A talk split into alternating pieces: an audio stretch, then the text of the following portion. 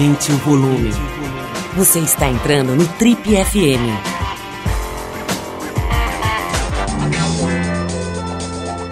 Oi, aqui é o Paulo Lima e a gente começa agora mais um Trip FM, o talk show da revista Trip.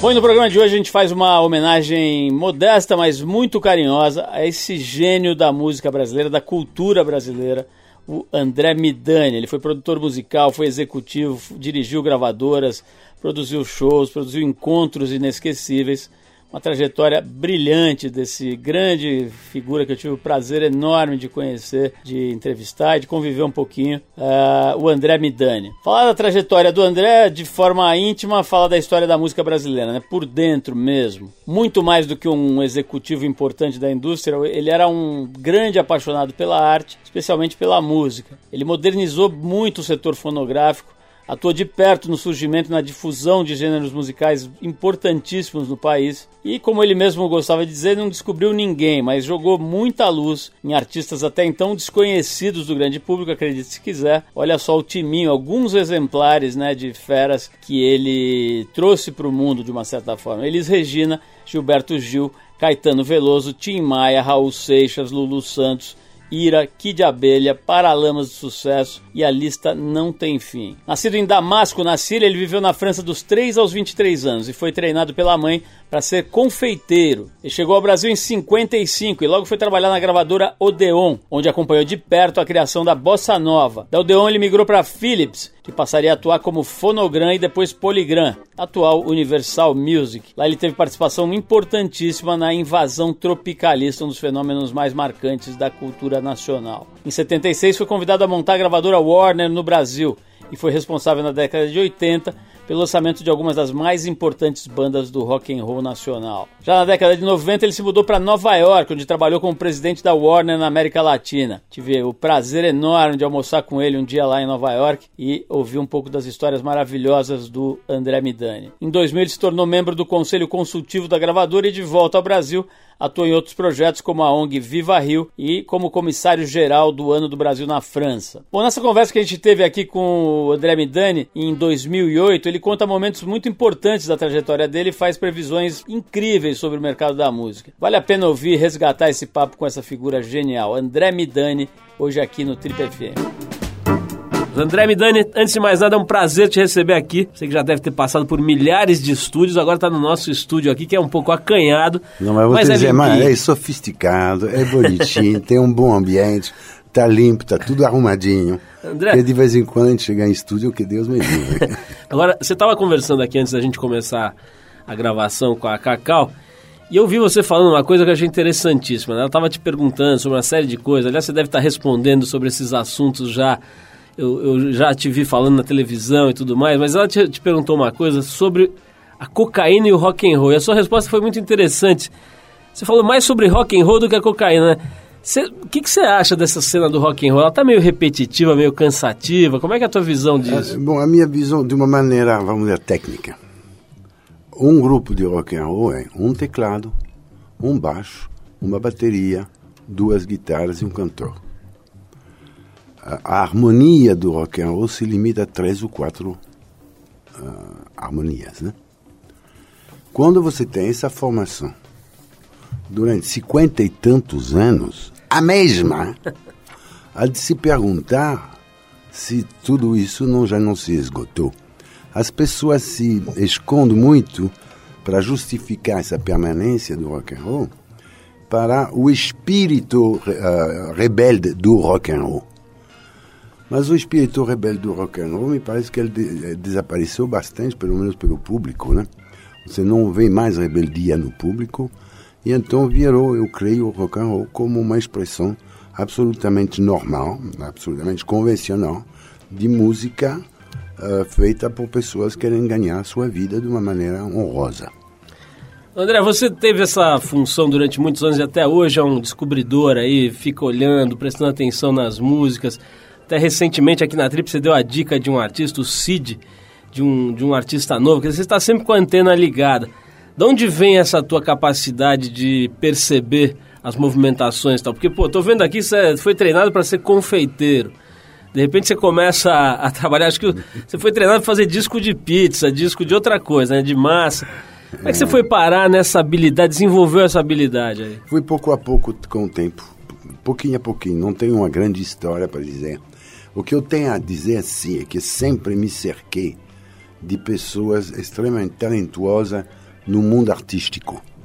Então, tanto um Menescal, quanto um Liminha, quanto um Mazola, quanto o Santo Peninha Schmidt aqui de São Paulo, sempre tive pessoas extremamente talentuosas no descobrir talentos. Um pouco, ou em geral, cabia a mim, uma vez talento descoberto, aprovar a contratação ou não. E aí eu trazia os elementos com os quais eu trabalhava quando eu via um artista na minha frente, que não eram elementos puramente musicais, porque o diretor artístico sabia disso, inclusive muito melhor do que eu. Mas você tem background de música, de como é que é a tua história Bom, com música? A história com música é uma grande paixão com a música e uma tentativa durante um certo tempo de ser um baterista, se não profissional, pelo menos amador. Então comecei a, a ter paixão pela música e, sobretudo, pelo disco quando eu tinha uns 13 anos. Sempre pensei desde aquele dia que eu um dia ia trabalhar em disco. Consequentemente, eu fui me meter com músicas. Uh, e a paixão pela música nasceu ao mesmo tempo. Agora, esse olho para uh, ver ou prever que uma pessoa possa ser uh, de sucesso ou de importância, isso eu acho que a vida me ensinou. Eu fui, eu me apoiei muito da opinião de psicólogos, de analistas, porque tem coisas que eu, né, na música, em todas as artes, cinema, pintura, não sei o quê, você tem talentos que você não consegue entender por que eles têm grandes sucessos. E isso não é mais o mundo da música, é o mundo do imaginário, é o mundo do inconsciente, do subconsciente das pessoas, que identifica num artista, numa pessoa, num ídolo, quem vai o representar perante a sociedade.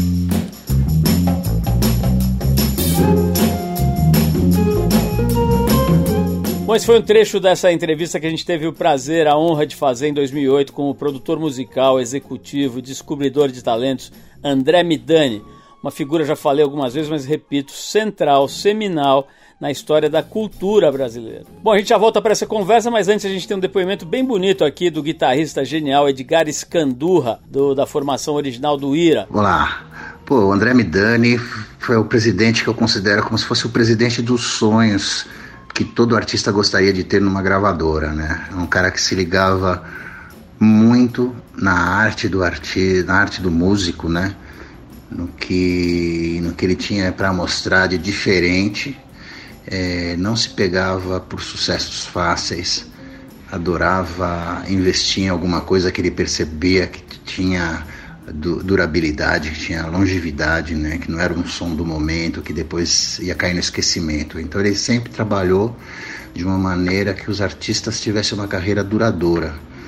Né? É um cara muito exigente, ao mesmo tempo que dava muita liberdade para os artistas. E eu, pessoalmente, tenho uma dívida com o André é, muito grande, que ele foi um cara que acreditou muito na minha carreira solo, é, eu dentro do IRA, né, o IRA na Warner, ele como presidente, é, ele abriu esse espaço no, no contrato da banda para eu poder fazer meu disco solo, é, acompanhava as gravações, ia no estúdio, é, ouvia as músicas, pedia para baixar a luz, para criar um clima, para a gente ouvir as músicas no estúdio. Isso ele também fez com o Ira. É, e a gente sabendo da história dele, de todo envolvimento com a, com a música, desde os anos começo do, quase lá dos anos 50, né? Passando pela bossa nova, né? Passando pela MPB, entrando no rock das bandas dos anos 90, dos anos 80, né? É, essa era a grande característica dele. Eu acho que era buscar no artista, no músico, a melhor da sua expressão, né?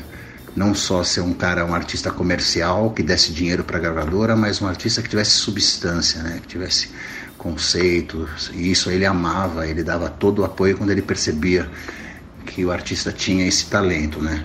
Isso ele fez com Arnaldo Antunes, ele fez com a minha carreira, e nossa, e Elis Regina e tudo mais. Né? Então por isso que eu considero ele um, um presidente de gravadoras dos sonhos, porque a gente trabalha muito com presidentes de gravadoras que são voltados muito ao lado comercial, né? que tem aquele olhar comercial, que de repente você está vendo ele trabalhando artistas aí, aquela com músicas sexistas, com músicas é, é, baratas, músicas idiotas, assim, né? Que fazendo sucesso, tudo. E isso para o Midani não bastava, né? A história dele era com a arte do músico e não com o comércio. Isso eu posso dizer com quase toda certeza, porque com certeza também o presidente de gravadora quer ver entrar grana na, na, no seu selo e tudo mais, né? Mas ele dava muito espaço para as coisas mais diferentes. Né? O disco mais radical do Ira, o Psicoacústica, foi um disco que ele ouviu dentro do estúdio com a gente, pediu para aumentar o som nas caixas, ele viajou nesse disco, e esse disco praticamente não tinha uma música que a gente pode considerar uma música de trabalho, né? que é um jargão muito usado dentro da, do cenário musical. Portanto, é um cara que com certeza vai demorar muito para aparecer uma pessoa igual a ele provavelmente nunca apareça. E como disse um amigo meu, Nazi, ele disse, ele faz parte de uma época romântica da música brasileira, né? Romântica do cenário do, dos discos, né? Das gravações e tal. E vai fazer muita falta para a música brasileira e para a música mundial, né? Porque o, o alcance dele foi para América Latina, né? Foi para o mundo todo, né? É um cara realmente muito importante para a indústria fonográfica. Bom, nesse próximo trecho da conversa que a gente fez aqui no Trip FM em 2008 com o André Midani, ele fala do Rio de Janeiro e da sexualidade nos anos 60 e também sobre as mudanças na ordem mundial que já eram visíveis naquela época.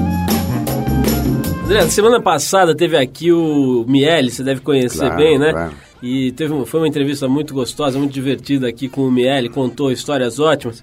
E uma das histórias que ele contou é que o Ronaldo Boscoli, na época, que eles eram moços e tal, eh, tinha o apelido de sabonete lever, porque segundo ele, segundo o Miele, nove em cada dez estrelas de cinema passavam Ronaldo Boscoli pelo corpo. Como é que era essa época aí, Midani, que vocês eram garotos ali no Rio de Janeiro, anos 60? Eu sempre que eu vou pro Rio eu fico pensando como aquilo devia ser maravilhoso nessa época, não que não seja hoje. Eh, hoje é uma cidade incrível ainda, mas acho que nos anos 60 tinha um romantismo, uma pureza, uma história que devia ser maravilhosa. Como é que era essa época aí, os namoros, as festas? É, era uma vibração diferente lá? Bom, era muito, era muito. Eu não, eu não gostaria de ficar com os anos 60.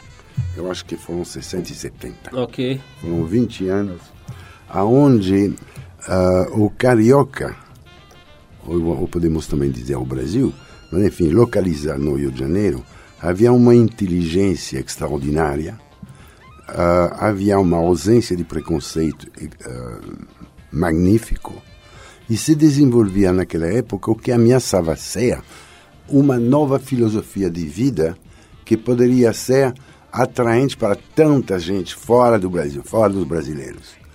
Os únicos povos que tomaram consciência disso naquela época foram os franceses e os italianos. E é por isso que tem tanta simpatia pelo Brasil. Encontraram no Rio de Janeiro, não só nós brasileiros encontrávamos isso, todos eles encontravam isso. Era uma leveza de uma leveza romântica, uma leveza, beleza e pureza no, nos namoros. Havia uma originalidade no pensamento. Havia uma forma de machismo completamente repensada. Consequente uma, consequentemente, uma forma de feminismo completamente pensado ou repensado, começando a pensar. E a Leila Denise é um belo exemplo desta, desta geração. Ah, eu achava alt- altamente um pensamento altamente criativo e único. Infortunadamente, chegaram os anos 80 e aí ah, desapareceu tudo isso. Você tem alguma tese da razão pela qual isso teria murchado desse jeito nos anos 80? O, mu- o mundo murchou nos anos 80. Eu acho que um- eu sempre me lembro da simbologia do Lennon, sendo John Lennon sendo ah, assassinado. E fui na entrada dos anos 80. Na, na entrada dos anos 80 veio a mostrar que o mundo ia ser muito mais rude, muito mais tecnocrata, muito mais uh, muito sem sem paixão, sem compaixão, enfim, que os anos 80 era uma outra história que entrava. Ô, ô, Midani, como é que era a sexualidade no Rio de Janeiro nos anos 60 e 70, né? Porque a, a impressão que se tem é que era uma coisa completamente liberada, completamente livre, que era, era assim ou, ou, não é, ou isso era mais uma fachada? Eu acho que isso era uma fachada. O que havia sido, em comparação à época, uh, aos hábitos normais, ou dizer, comuns da época, claro que havia uma, uma, uma licença maior. Mas era, é, eu acho que tudo era baseado muito sobre ternura, o gostar, o, não era sempre, simplesmente, ah, eu gostei de tua cara, então vamos nós, né?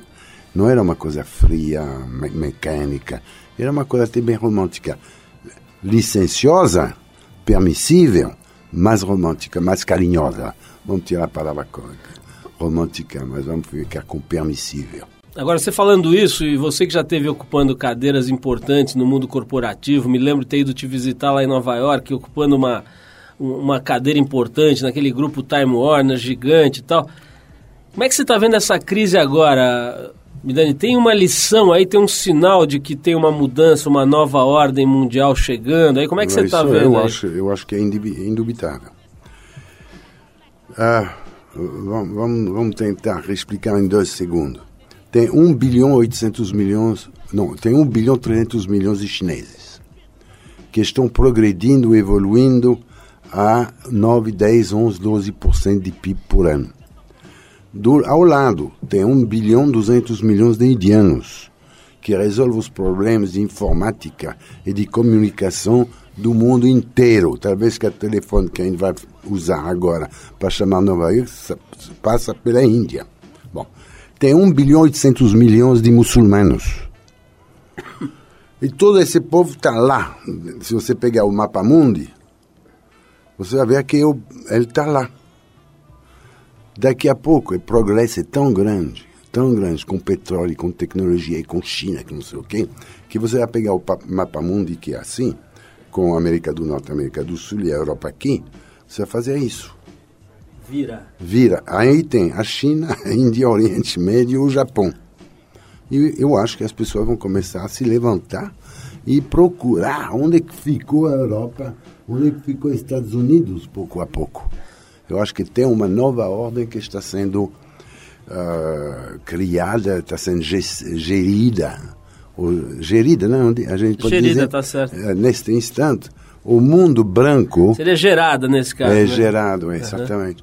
Uhum. O mundo branco nunca mais vai ser o colonizador que ele foi. Bom, daqui a pouco a gente volta para mais conversa com o André Midani, mas antes a gente tem um depoimento do Léo Jaime sobre o cara. André Midani foi o nome mais importante da indústria da música brasileira e, evidentemente, um nome muito importante da cultura brasileira. Ele foi o pivô, assim, o grande incentivador de muitas carreiras importantes, movimentos importantes da música brasileira. E eu tive a sorte de trabalhar com ele. É, por um breve período de tempo que eu fui contratado para trabalhar é, para a gravadora que ele era presidente, até ele ser transferido pouco tempo depois para fora do Brasil, para a mesma empresa, mas para um cargo superior lá, trabalhando nos Estados Unidos e tal. Mas é, foi um momento importante também, porque eu tava, vivia brigando na gravadora que eu estava com as questões estéticas, artísticas, querendo dar um rumo, e ele queria que eu fosse contratado pela empresa dele para fazer exatamente o que eu sabia fazer melhor. Foi um momento muito importante para mim. Eu tenho muita gratidão pelo André, muita admiração por ele. E recentemente, o ano passado, tive com ele para a gente pensar num projeto inusitado. Acabamos não, tive, não tendo ideia nenhuma, mas a vontade de trabalhar com ele persistia. Pena ele não estar tá mais entre a gente.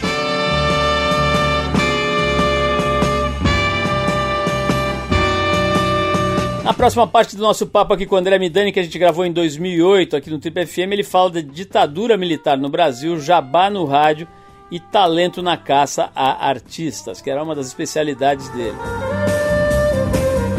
Falando nisso, Midani, nessa época áurea aí que você mencionou, anos 60 e 70, corresponde ao auge da ditadura aqui no Brasil e etc. Era um período bem punk. Eh, você falou no machismo, agora me lembrou imediatamente da, do Pasquim. E eu estava relendo esses dias aí uns exemplares antigos do Pasquim que foram reeditados em formato de livro. E, e, aquelas coisas que fossem publicadas hoje, elas seriam extremamente politicamente incorretas, seriam, talvez eles fossem apedrejados nas ruas. Eu queria que você falasse um pouquinho daquele momento, né? Eu estou vendo aqui, eu não sabia dessa passagem, mas parece que uma certa altura o Glauber Rocha te acusou de ser agente da CIA no Brasil, você tinha muito contato no exterior e tal. É. Era uma época bem confusa, imagino, né? Eu acho que era uma época onde todos os atores do, dos movimentos, tanto uh, militares quanto os intelectuais, tanto os, um, do povo em geral, estava todo mundo numa confusão muito grande.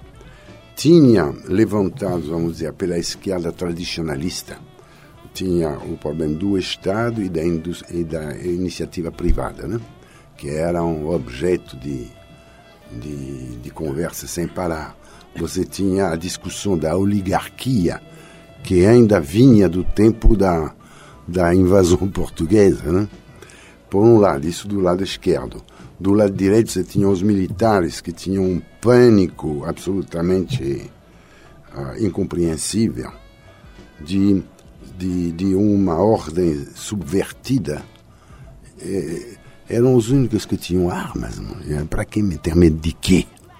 Mas, enfim, estavam com a revolução dos, dos tenentes aí, que, no governo do João Goulart, ao detonar essa história, fez com que o exército tinha medo de, que o país se transformasse em comunismo. O outro lado esquerdo tinha por vontade e vocação querer que o país fosse comunista, e aí no meio você tinha uma quantidade de criativo, elementos criativos e a população em geral. Um, o que, o que, na verdade, eu acho que esse, essa época perturbada foi uma das épocas mais ricas que a, a cultura brasileira já teve. Você está mencionando o Pasquim, eu vou mencionar a Tropicalia, eu vou mencionar o Chico Buarque, ou enfim, a Elis Regina, quem foi o Jorge Benjor, né? não vamos esquecer este monstro. E, consequentemente, a, a vida, a vida a vida ficou, ficou terrível depois. Ou, no caso especificamente do Glauber, ele não me acusava na realidade. Ele me tomava como exemplo. O Glauber dizia sempre, eu encontrava com o Glauber naquele restaurante do qual você talvez ouviu falar, que se chamava Antônio. Claro. Todo mundo ia no Antônio. Eu, como todo mundo. Então, todo dia, seis, sete horas da noite, depois do trabalho, chegava no Antônio e continuava trabalhando. Aí um dia o, o Glauber me disse, você sabe, eu tô puto da vida. Porque, tipo, como você, vocês são exatamente o que o Brasil precisa se livrar. Do estrangeiro que resolve os problemas para nós.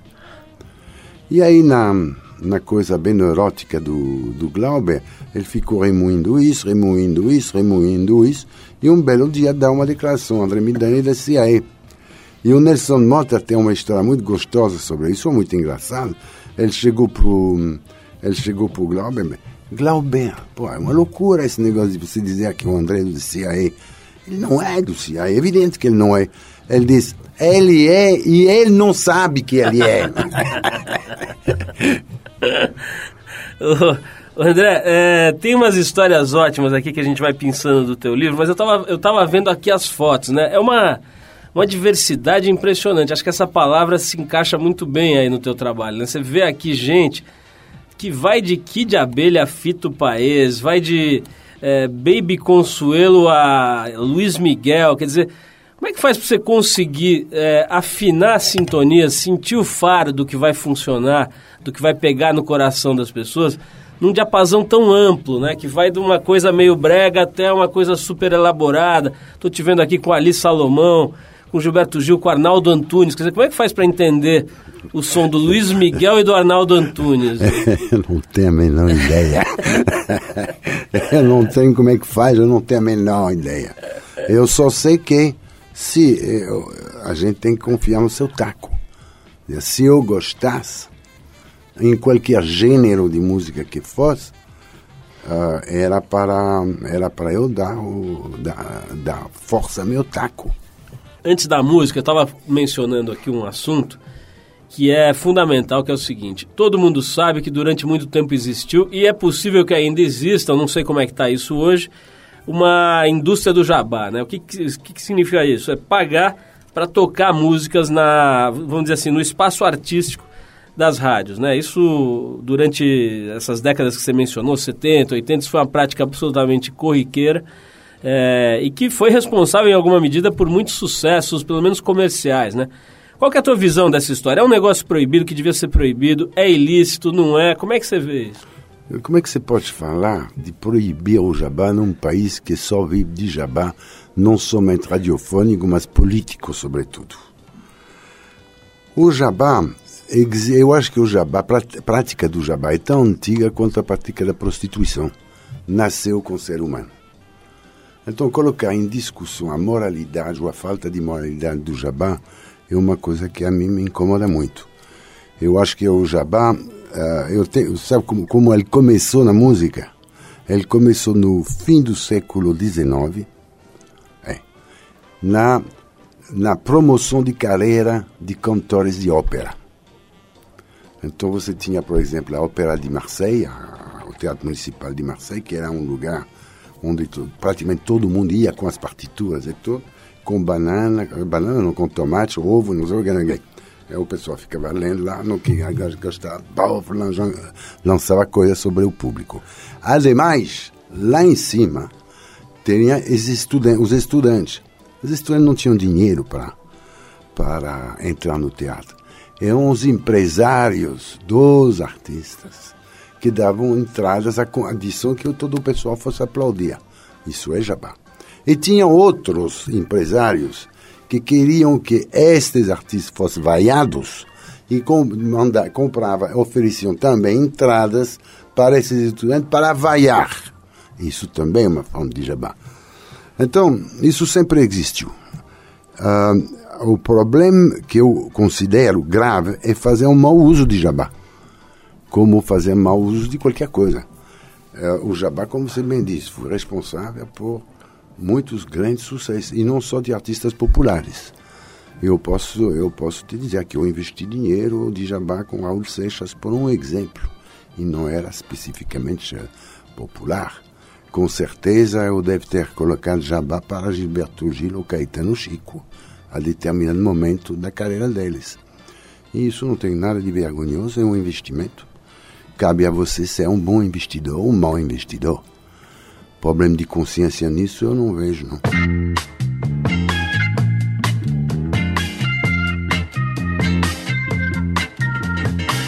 Bom, a gente ainda tem mais um bloco aqui de papo com o André Midani, mas antes tem a Mariana Aidar falando sobre ele, hoje aqui no Trip FM. O André é aquele executivo com alma de artista, né? Que entende os dois lados, que tem a arte muito na frente também. Seguia muito por causa dela, mas com a expertise assim de um de um empresário mesmo. O André, ele me falou muitas coisas maravilhosas. Eu tive a oportunidade de conhecer ele antes de eu lançar um disco, quando eu morava na França, e eu fui atrás dele para entregar esse disco demo que eu tinha e falei com ele que queria saber o que ele achava, né? Porque eu sempre admirei muito o trabalho dele. E ele foi muito sincero, assim. Ele falou que que estava muito legal, que era um caminho, mas que tinham muitas coisas que eu tinha que decidir um caminho, né?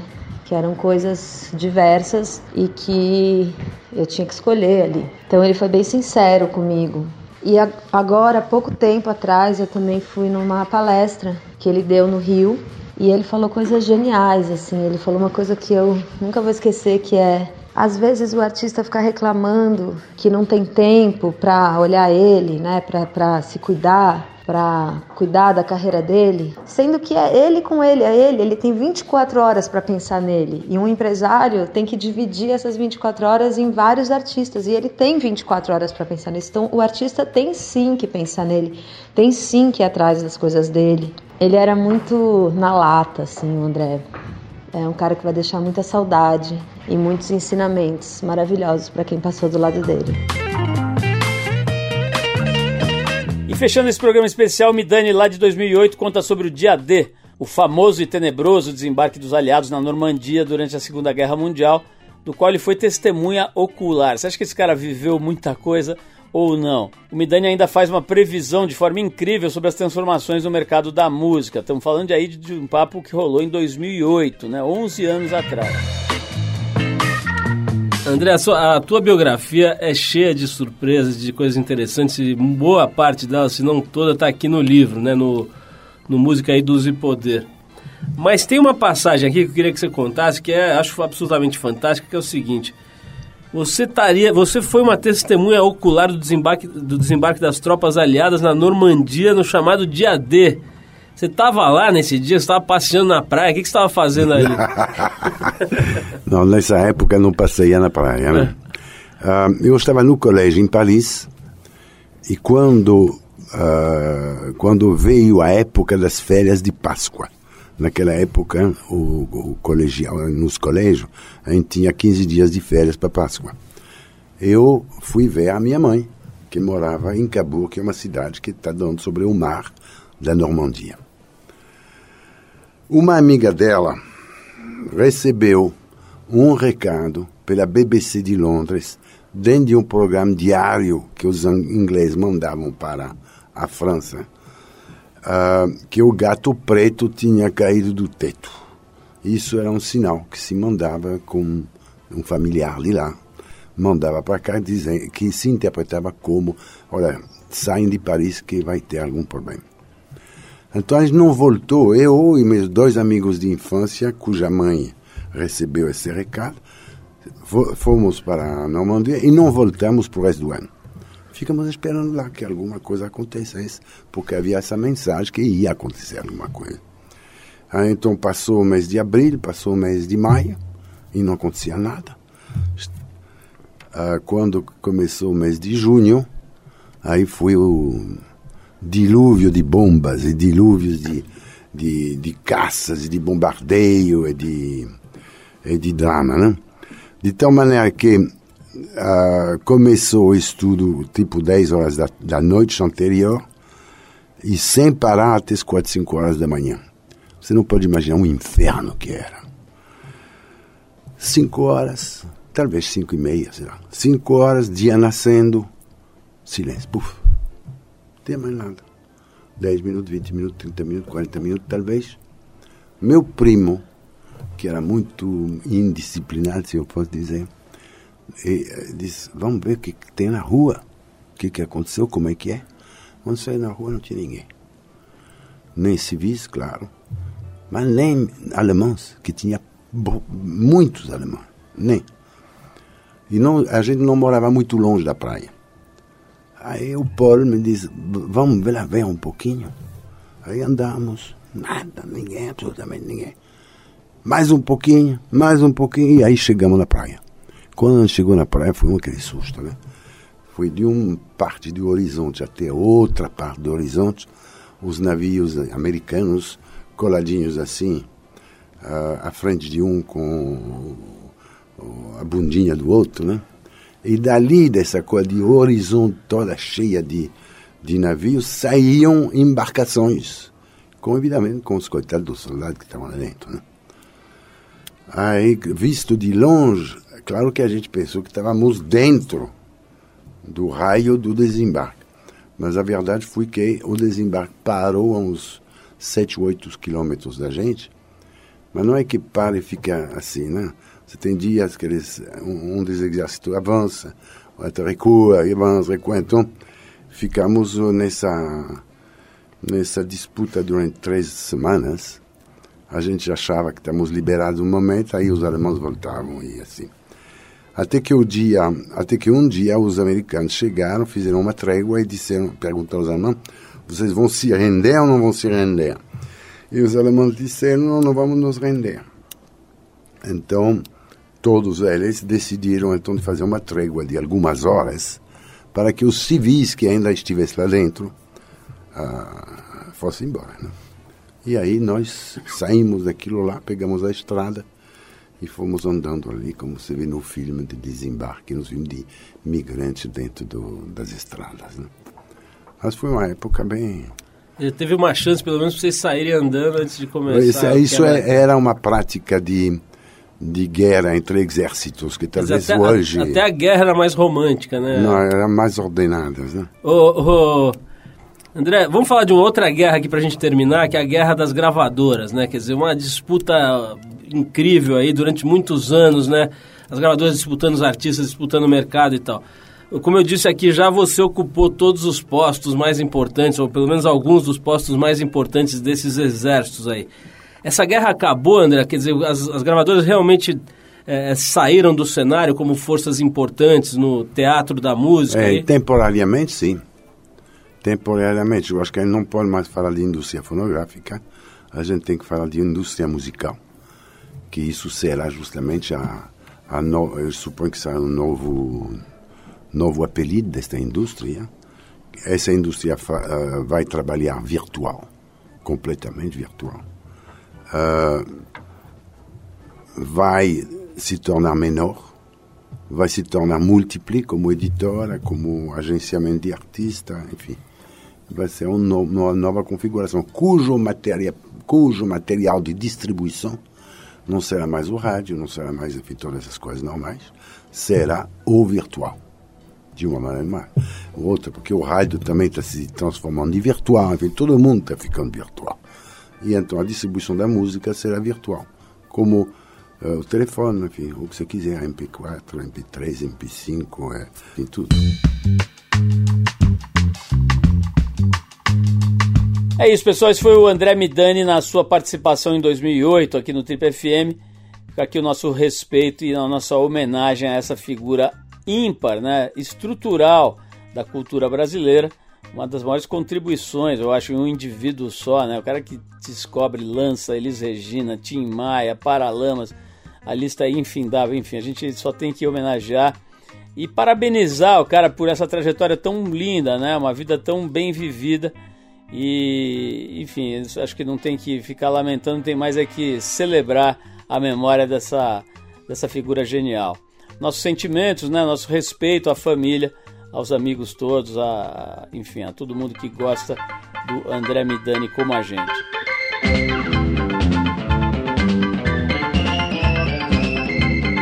Bom, é isso, pessoal. O Trip FM é uma produção da equipe que faz a revista Trip e está há 34 anos no ar. A apresentação é de Paulo Lima, produção e edição de Alexandre Potashev.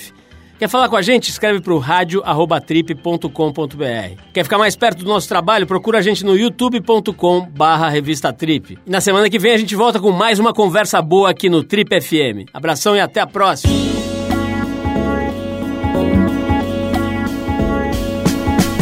Você ouviu Trip FM.